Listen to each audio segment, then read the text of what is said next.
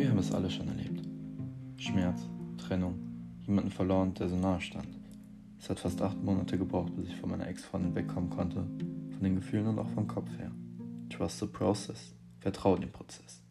Du bist in einem Loch, aber da kommst du heraus. Lass die Heilung zu und arbeite an deinem Du.